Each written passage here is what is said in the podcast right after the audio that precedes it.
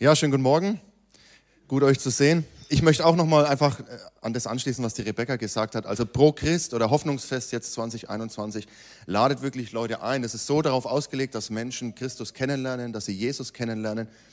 Also draußen liegen noch Flyer aus, wir haben Plakate und so weiter über WhatsApp, Social Media.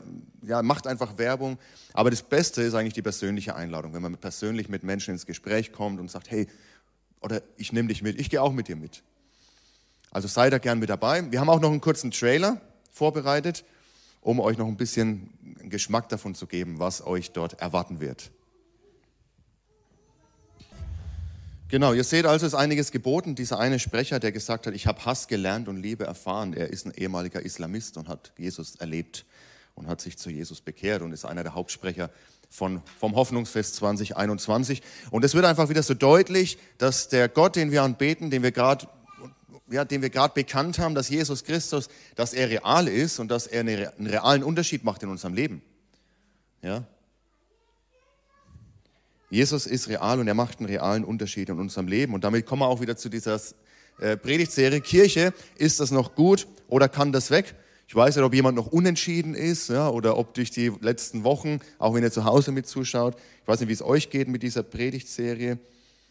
Oder wenn ihr an Kirche, wenn ihr an Gemeinde denkt. Wir haben einfach versucht, ehrlich zu reflektieren, die Fragen uns ehrlich zu stellen, die Menschen stellen, die mit Kirche vielleicht nichts mehr zu tun haben wollen. Und wir müssen einfach bekennen und auch zugeben, ja, dass eben vieles nicht so gut gelaufen ist, wenn wir in die Kirchengeschichte schauen. Auch heutzutage vieles, was mit Kirche zu tun hat, nicht so gut läuft. Ja, viele Frustrationen sind vielleicht da. Vielleicht schaust du von zu Hause zu und du bist auch frustriert von Kirche und Gemeinde. Vielleicht sitzt du hier und wurdest frustriert in Gemeinde, verletzt, enttäuscht.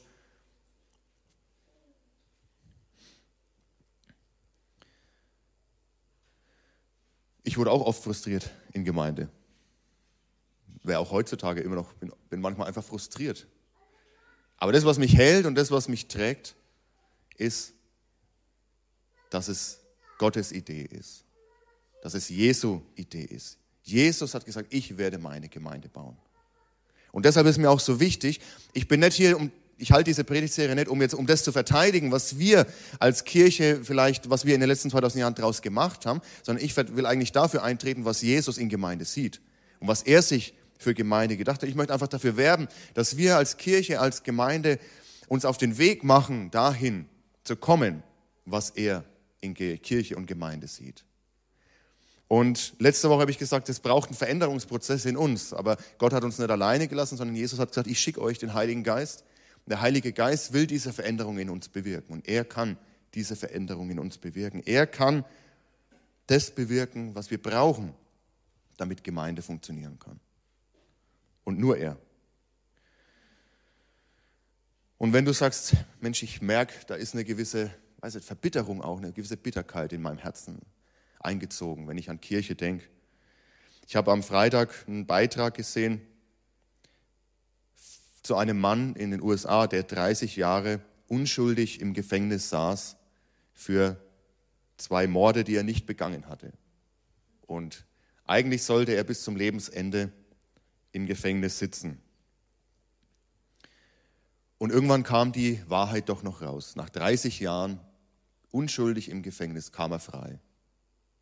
Und der Reporter fragt den Mann, oder sagt erstmal, ich habe nicht das Gefühl, dass Sie verbittert sind. Nach 30 Jahren auf, in der kleinen Zelle. Ich habe nicht das Gefühl, dass Sie verbittert sind. Warum nicht?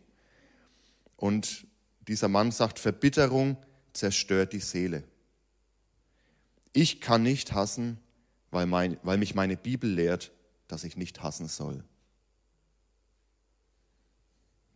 Beeindruckend, oder? Was jemand nach 30 Jahren Unrecht, was ihm geschehen ist, dass er noch sagen kann, Verbitterung, nee, das zerstört meine Seele.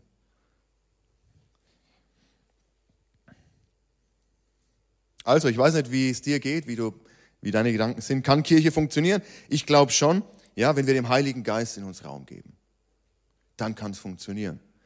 Und die Kirche ist nicht gebaut auf unseren auf unserem Geschmack.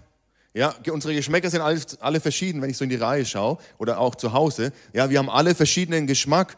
Der eine will mehr Lobpreis, der andere will längere Predigt, der eine will mehr lehrhafte Predigen, der andere will, keine Ahnung, motivierende Predigen. Ähm, der eine will mehr Prophetien im Gottesdienst, der andere will weniger Prophetien im Gottesdienst. Der eine sagt Sprachenrede, was ist denn das, brauche ich nicht. Die anderen sagen, lasst uns mehr in Zungen reden. Ja, die einen sagen, Stühle müssen so aussehen oder, ja. Aber die Kirche Gottes ist nicht auf Geschmacksfragen gebaut, sondern die Kirche Gottes ist auf Jesus Christus gebaut. Und allein auf dem Bekenntnis zu Jesus Christus, was wir vorhin gesungen haben, ich glaube an Gott den Vater, ich glaube an Jesus und ich glaube an den Heiligen Geist. Allein auf dieses Bekenntnis ist Kirche gebaut und auf nichts anderem sollten wir Gemeinde bauen. Es ist seine Gemeinde und nicht unsere. Das müssen wir uns immer wieder vor Augen halten. Und ich habe auch letzte Woche gesagt, Gemeinde ist wie Familie. Familie kann man sich nicht unbedingt aussuchen. Ja, und so ist es in der Familie Gottes auch. Wir werden zusammengewürfelt, so wie Gott uns zusammenwürfelt. Und dann sagt er, hey, liebt euch, kommt miteinander zurecht, seid füreinander da, ermutigt euch und so weiter und so fort. Und heute kommen wir als Gemeindefamilie, als Gemeinschaft der Heiligen, wie die Bibel sagt, als Gemeinschaft der Gläubigen, als Gemeinschaft derer, die auf diesem Bekenntnis zu Jesus Christus stehen, kommen wir zusammen und feiern das Abendmahl. Ich hoffe, ihr habt euch alle von draußen was mit reingenommen. Wenn ihr zu Hause seid, holt euch gern Brot und Wein oder Saft und feiert mit uns das Abendmahl. Jesus selber hat das Abendmahl eingesetzt. Er saß mit seinen Jüngern zusammen und er wollte, dass wir uns daran erinnern, was er für uns getan hat. Er wollte, dass wir nicht vergessen, weil er wusste, wie schnell man vergisst. Er wollte, dass wir nicht vergessen, dass er alles für uns gegeben hat und dass es eine ganz reale Auswirkung auf unser Leben heute noch hat. Und das Abendmahl ist ein Gemeinschaftsmahl. Schon Jesus, als er es eingesetzt hat, hatte Gemeinschaft mit seinen Jüngern, mit seinen Aposteln. Es ist ein Gemeinschaftsmahl mit Jesus, unserem Herrn. Aber das Abendmahl ist auch ein Gemeinschaftsmahl der Gläubigen. Ja, man kann das Abendmahl auch für sich zu Hause feiern und Gemeinschaft mit Gott haben. Das, ja, das geht auch. Aber ich glaube, in erster Linie ist es ein Gemeinschaftsmahl. Wir als Gemeinde Gottes, wir als Kirche Gottes kommen in Gemeinschaft zu unserem Gott und haben Gemeinschaft untereinander und haben Gemeinschaft mit ihm. Aber bevor wir das Abendmahl gemeinsam feiern, möchte ich noch ein paar Gedanken weitergeben zur Gemeinde. Denn heute habe ich das äh, ja, Thema überschrieben mit Gemeinde oder Kirche eine Gemeinschaft auf Augenhöhe? Fragezeichen. Und ihr werdet euch nicht so viel darunter vorstellen können. Deswegen gehen wir jetzt in den Text rein. In 1. Korinther 11, die Verse 17 bis 22. Etwas längerer Abschnitt. 1. Korinther 11, 17 bis 22. Wenn wir uns den Korintherbrief anschauen, ich weiß nicht, ob ihr schon mal den Korintherbrief gelesen habt, entweder in Teilen oder im Ganzen. Also wenn man den Korintherbrief anschaut, dann merkt man, oh, Gemeinde war nie perfekt. Also Gemeinde ist gar nicht perfekt losgegangen, denn schon in, in der Gemeinde der Korinther war einiges los. Ja, Paulus beschreibt im Korintherbrief verschiedene Situationen. Er sagt, okay, was gut ist, hey, der Geist Gottes ist bei euch aktiv, ihr, ihr prophezeit und ihr habt die Gaben und ihr nutzt die Gaben Gottes. Aber er sagt auch ein paar Dinge bei euch, die passen nicht so richtig. Also ihr lasst Sünde zum Beispiel zu und äh, lasst zu, dass Sünde ja, einfach so toleriert wird in eurer Mitte. Ihr liebt, ihr, habt, ihr seid lieblos zueinander. Also ihr benutzt zwar die Gaben, aber nicht mit der Motivation der Liebe, sondern einfach nur, um zu zeigen, hey, ich habe die größte Gabe und ich habe die Gabe. Dann sagt er, ihr seid gespalten. Der eine sagt, ich, ich folge dem nach und der andere sagt, ich folge dem nach und ich folge dem nach. Ihr seid gespalten in Gruppen und lebt nicht die Einheit, die der Geist euch schenkt. Daran sehen wir schon ganz gut, Gemeinde war immer ein hartes Pflaster. Ja? Und das sehen wir gerade im Korintherbrief sehr gut. Und hier spricht Paulus etwas an, was er nicht gut findet in der Gemeinde. Und es dreht sich auch um das Abendmahl. Denn er sagt ab Vers 17, es gibt noch eine Sache, in der ich Anordnungen treffen muss. Und diesmal handelt es sich um etwas, wofür ich euch nicht loben kann. Also Paulus lobt die Gemeinden in der Regel erstmal viel, aber hier sagt er, ich kann euch dafür nicht loben. Ihr verhaltet euch bei euren Zusammenkünften nämlich so, dass es die Gemeinde nicht fördert, sondern ihr schadet. Ich habe, um damit zu beginnen, gehört, dass ihr euch, wenn ihr als Gemeinde zusammenkommt, in Gruppen aufspaltet. Also scheinbar war es so, dass manche, ja, die kamen zwar zusammen, aber haben dann gesagt, okay, wir, treffen, wir sind die Gruppe, wir finden den Apostel und den cool, wir treffen uns hier in dem Raum und die anderen haben sich da getroffen und die anderen haben sich da getroffen. Also scheinbar gab es da Spaltungen in der Gemeinde. Und Paulus sagt, es soll nicht so sein. Es soll keine unterschiedlichen Gruppen geben in eurer Gemeinde. Vers 19, so wie es bei euch steht, muss es ja zu Spaltungen kommen, nur dann wird sichtbar, wer von euch im Glauben bewährt ist. Wie sieht es denn nun bei euren Zusammenkünften aus?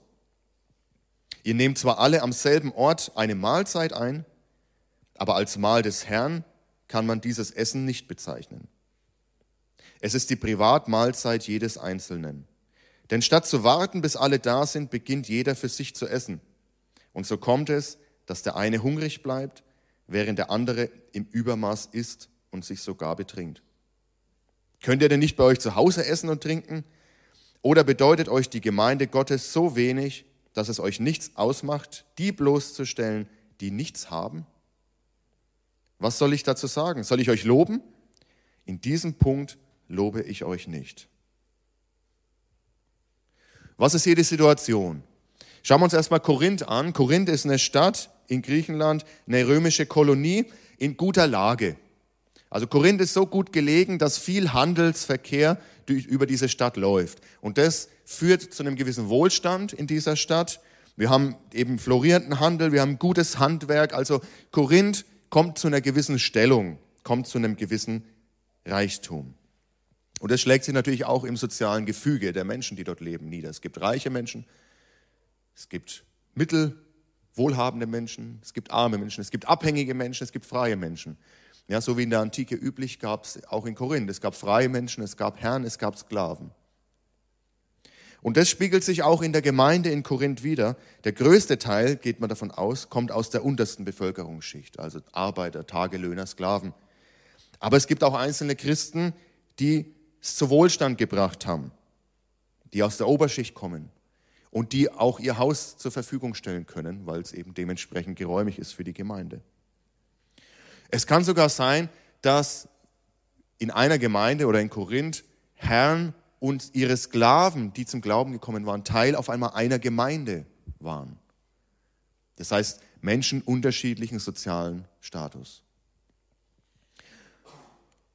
Und um diese Situation jetzt hier, die Paulus kritisiert, zu verstehen, müssen wir uns in den Alltag etwas hineinversetzen von der Gemeinde und von den Menschen, von den Christen damals. Sklaven mussten hart arbeiten. Es gab verschiedene Möglichkeiten, wo Sklaven gearbeitet haben und manchen ging es auch relativ gut. Auch manche Sklaven haben es zu einem gewissen Wohlstand bringen können. Aber sie mussten natürlich hart arbeiten und kamen, weil sie gearbeitet haben, in der Regel später zu dem Mahl als die Wohlhabenden, die für sich haben arbeiten lassen. Ja, also die Wohlhabenden, die Herren, die Geschäftsleute, die konnten frühzeitig zu dem Mahl zusammenkommen, die Sklaven kamen erst später dazu, wenn sie ihre Arbeit beendet hatten. Und das ist die Situation, die Paulus hier anspricht und kritisiert. Wir dürfen uns hier nicht vorstellen, ähm, das Abendmahl war etwas anders, als wir es heute feiern. Wir haben das quasi herausgenommen aus diesem Kontext von dem richtigen Essen. Wir haben ein Stück Brot, wir haben etwas Saft. Aber damals war das Mahl ein wirkliches Mahl. Man hat sich getroffen und hat miteinander gegessen. Und innerhalb dieses Mahls was so am späten Nachmittag, frühen Abend war in der Regel, ja, hat man das Abendmahl gefeiert. Erst mit dem Brot am Anfang. Brot war das Lebensmittel schlechthin. Grundnahrungsmittel, so wie in Franken auch eigentlich. Ja. Franken, in Franken ist Brot ja mittlerweile Weltkulturerbe. Also Brot ist uns schon wichtig. Und damals war Brot das Grundnahrungsmittel schlechthin. Das heißt, man hat am Anfang gedankt, hat das Brot gebrochen und hat sich daran erinnert, was Jesus für sie getan hat. Und erst später dann, ja, im Laufe des Abends hat man den Wein genommen, hat auch da sich daran erinnert, dass Jesus sein Blut für sie und für uns vergossen hat. Und jetzt spricht Paulus in diese Situation hinein, denn es scheint so gewesen zu sein, dass wenn sie zu diesem Mahl zusammenkamen, die wohlhabenden Christen früher da waren und haben einfach schon mal angefangen. Ja, haben ihr Essen mitgebracht, ihr gutes Essen, was sie sich leisten konnten und haben einfach mal angefangen. Ja, haben, und es hat sich entwickelt, wie es eben oft so war.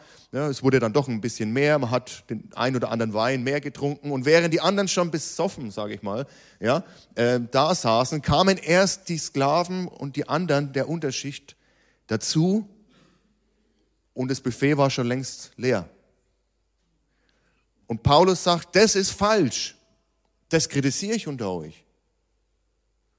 Ja, ihr betrinkt euch, die ihr euch leisten könnt, ihr bringt eure guten Speisen mit, ihr bringt euren Wein mit und ihr habt eine gute Zeit, während der Großteil der Gemeinde, der Familie Gottes, der Kirche, noch arbeitet und erst später dazukommt und beschämt wird dadurch, dass ihr schon alles weggegessen habt und sie kommen müssen und kriegen noch gerade so die Reste ab oder das, was sie sich überhaupt leisten konnten, müssen das essen. Das ist nicht Kirche Gottes, das ist nicht Familie Gottes. Ihr beschämt einen Teil eurer Familie. Ihr macht deutlich, dass ihr sozial unterschiedlich seid, dass ihr verschieden seid. Ihr stellt noch heraus euren sozialen Stand. Ja, wir können uns leisten, ja, ist halt so. Die anderen, gut, kommen dann später. So soll es nicht sein unter euch, sagt Paulus. Aber wir merken auch die sozialen Spannungen, die damit zusammenhängen. Wenn man es gewohnt ist, sein Leben lang so zu denken, ja, es gibt diese verschiedenen Schichten, es gibt freie Menschen, es gibt abhängige Menschen, es gibt Menschen, die sich leisten können, es gibt Menschen, die können sich kaum was leisten. Und was passiert dann mit diesen Gedanken, wenn man auf einmal in Teil, sich, in, sich als Teil einer Familie, als Teil einer Gemeinde wiederfindet? Sklaven und Herren, alle zusammen, alle sozialen Schichten vereint, im Namen Jesu. Natürlich müssen die erst lernen, was es heißt, Kirche und Familie Gottes zu sein. Manchmal kriegen wir Panik, wenn wir so in der Apostelgeschichte lesen und sie trafen sich jeden Tag und waren jeden Tag zusammen. Da denken bei manchen uns, oh, also Kirche ist ja schön, aber jeden Tag muss jetzt auch nicht sein. Ne? Ich komme ja von der Arbeit, dann bin ich ja schon mal müde und dann gehe ich heim und dann will ich ja Zeit mit der Familie verbringen. Ähm, wir müssen da keine Panik kriegen, wir müssen uns etwas hineinversetzen in die damalige Zeit. Für Sklaven, für Menschen, die wenig Einkommen hatten, Tagelöhner, die gerade so über die Runden gekommen sind, war es völlig unattraktiv, heimzugehen. Was wollen die daheim? Also die haben, wenn gerade vielleicht ein, was, wo sie drauf schlafen können, ja, in der Gemeinschaftsunterkunft. Also es war total unattraktiv für die meisten Menschen der Antike, heimzugehen nach der Arbeit sondern es war normal, dass man sich noch wo getroffen hat, dass man miteinander gegessen hat, irgendwo auf der Straße oder so. Also das müssen wir im Hinterkopf behalten, wenn wir lesen, sie waren täglich beieinander. Das war in der Antike viel normaler. Ähm, dieses unser Denken, was ja sehr individualisiert geworden ist, dass wir, hey, ich habe mein Haus, meine Wohnung, ich kann, ich mache die zu und da fühle ich mich wohl, ich habe alles, was ich brauche. Ich brauche keinen Menschen außerhalb, meine Familie ist da, wir haben eine gute Zeit. Das war damals anders. Ja, die Wohlhabenden, ja, die konnten sich in ihrem Haus wohlfühlen. Aber die anderen waren viel mehr draußen unterwegs, als wir das heute gewohnt sind. Wobei, wenn ihr zum Beispiel nach Italien, glaube ich, fahrt, ja, vor allem im Süden, da sitzen die Leute abends auch noch draußen vor ihrem Haus, kommen noch ins Gespräch oder essen miteinander. Ja, da ist dieses Gemeinschaftsdenken noch mehr da als bei uns heutzutage. In Hongkong habe ich gesehen oder habe ich gelesen, gibt es viele Arbeiter, weil die Platz, die Wohnungsnot so groß ist, die nur zwei Quadratmeter für sich haben. Und das ist eine Matratze. Das sind wie so Käfige übereinander gestapelt in Hochhäusern.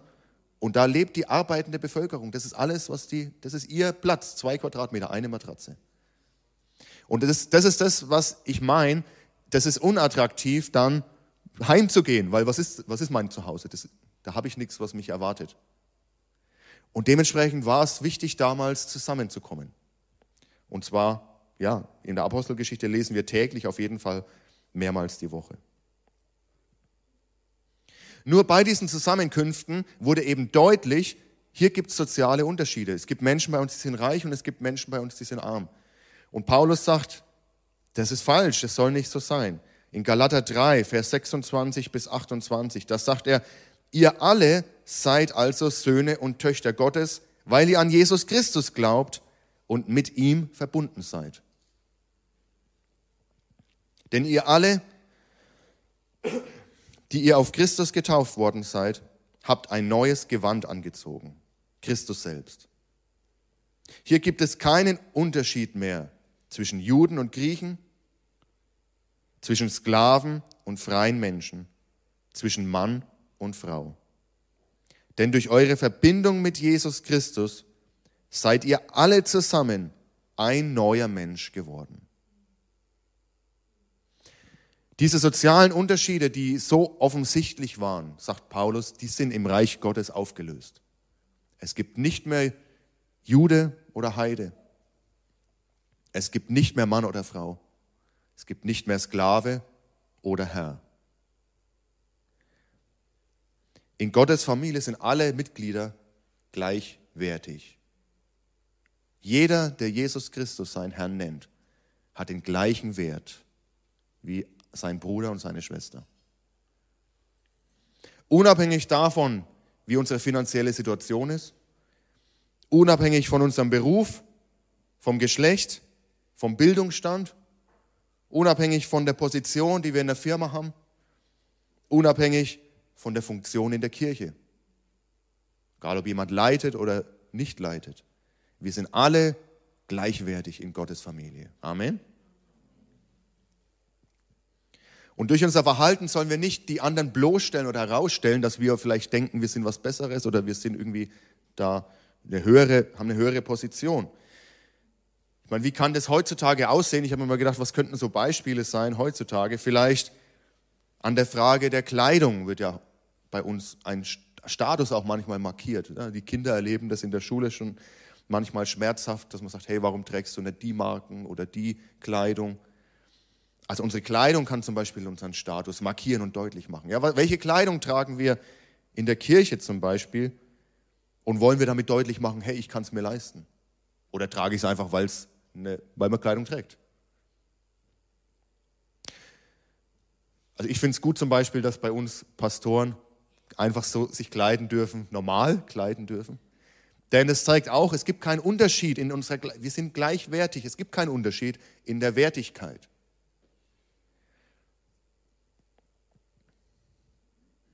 Mit wem sprechen wir vor und nach dem Gottesdienst? Haben wir so gewisse Gruppen von Menschen, wo wir sagen, mit denen spreche ich immer gern und manche, mit denen spreche ich ungern? Lasst uns doch das mal durchbrechen. Lasst uns mal auf Leute zugehen, die wir normal nie ansprechen würden.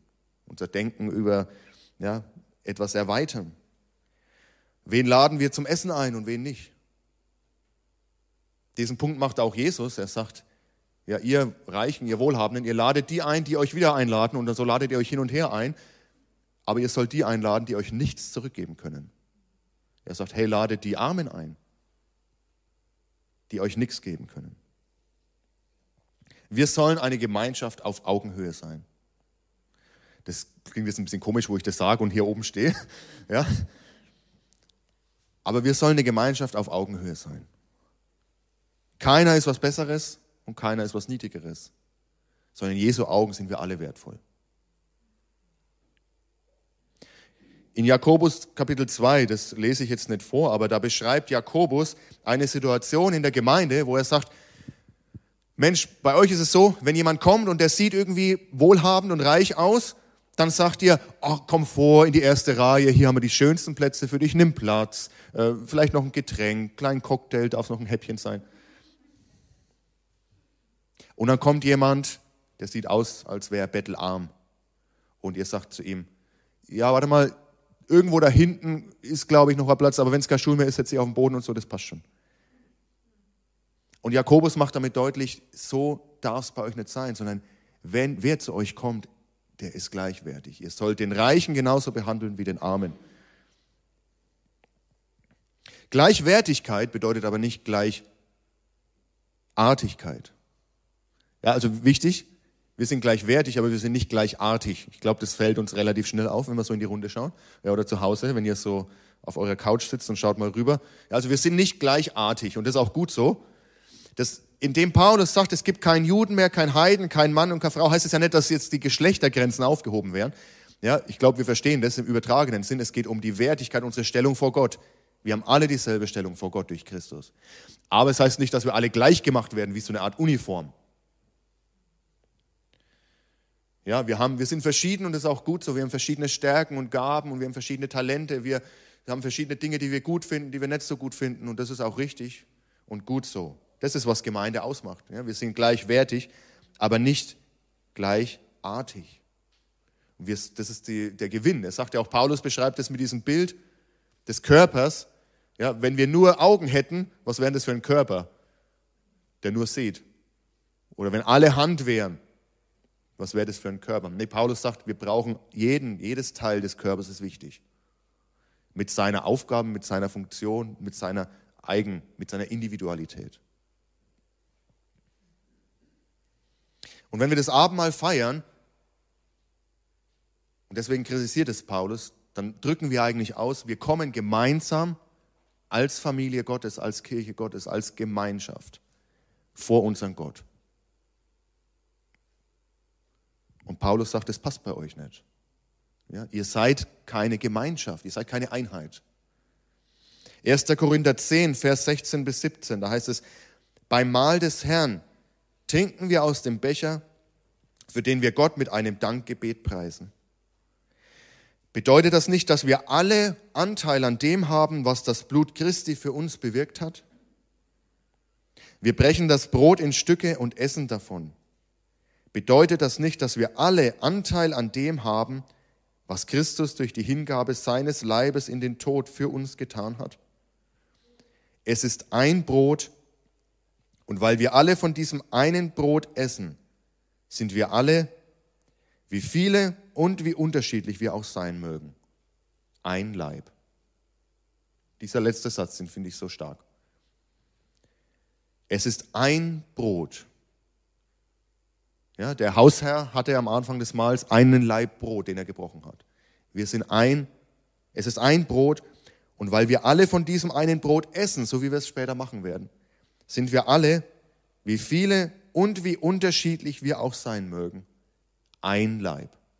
Wir sind ein Leib, ein Leib Jesu.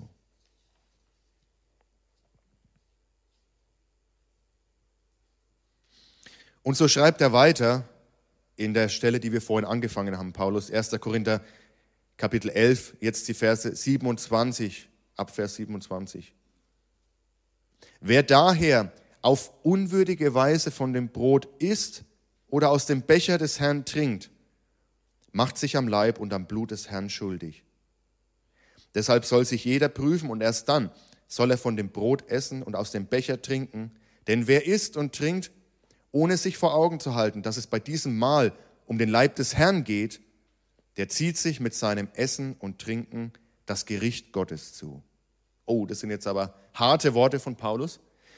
Dieser Vers wurde oft missverstanden. Ja? Wer daher auf unwürdige Weise von dem Brot isst, hier geht es nicht darum, dass wir unwürdig sind oder wer sich unwürdig fühlt oder wer unwürdig ist. Wir sind alle unwürdig. Christus hat uns würdig gemacht. Also keine Angst, wir sind alle unwürdig, vor Gott zu kommen. Aber durch Christus würdig gemacht worden. Das ist aber nicht, was Paulus hier meint. Manchmal fühlen wir uns unwürdig, weil wir zum Beispiel, okay, den Tag nicht so gelebt haben, wie wir es uns vorgestellt hätten, weil wir sagen, Mensch, ich bin heute in Sünde gefallen. Aber das ist gar nicht, wovon Paulus hier spricht.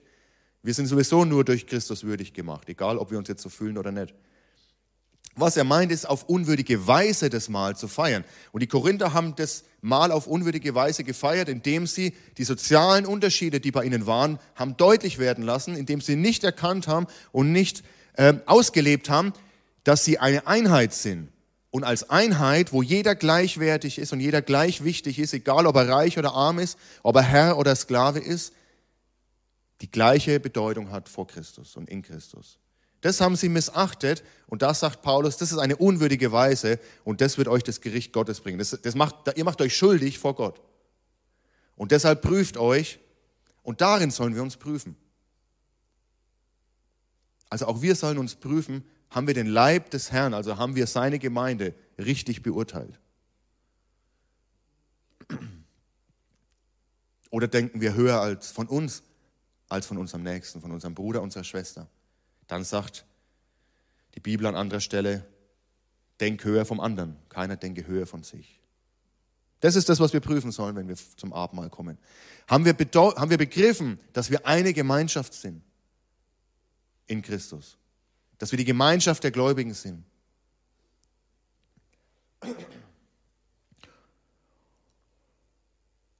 Und ab Vers 33, da schreibt er weiter, was bedeutet das konkret, liebe Geschwister, wenn ihr zusammenkommt, um miteinander zu essen und das Mahl des Herrn zu feiern, dann nehmt aufeinander Rücksicht und wartet, bis alle da sind. Wenn jemand so hungrig ist, dass er nicht warten kann, soll er zu Hause essen. Dann werdet ihr nicht durch eure Zusammenkünfte das Gericht Gottes über euch bringen. Gemeinde Jesu bedeutet, dass wir aufeinander Rücksicht nehmen sollen. Dass wir den Nächsten sehen, dass wir den Nächsten wertschätzen, unseren Bruder, unsere Schwester höher achten als uns selbst.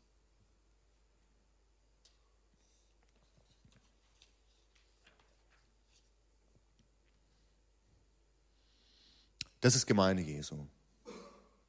Und in diesem Sinn wollen wir auch das Abendmahl gemeinsam feiern.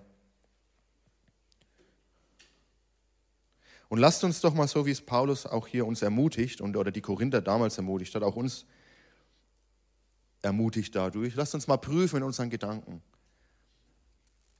und vielleicht auch Buße tun, wenn, wenn wir doch die Gemeinde Jesu, seinen Leib, so wie wir hier zusammensitzen, aber auch wenn du zu Hause bist und sagst, hey, ich glaube an Jesus Christus, dann bist du Teil seines Leibes. Haben wir seinen Leib richtig beurteilt? haben wir verstanden, was es heißt, Teil seines Leibes zu sein, Teil seiner Gemeinde zu sein.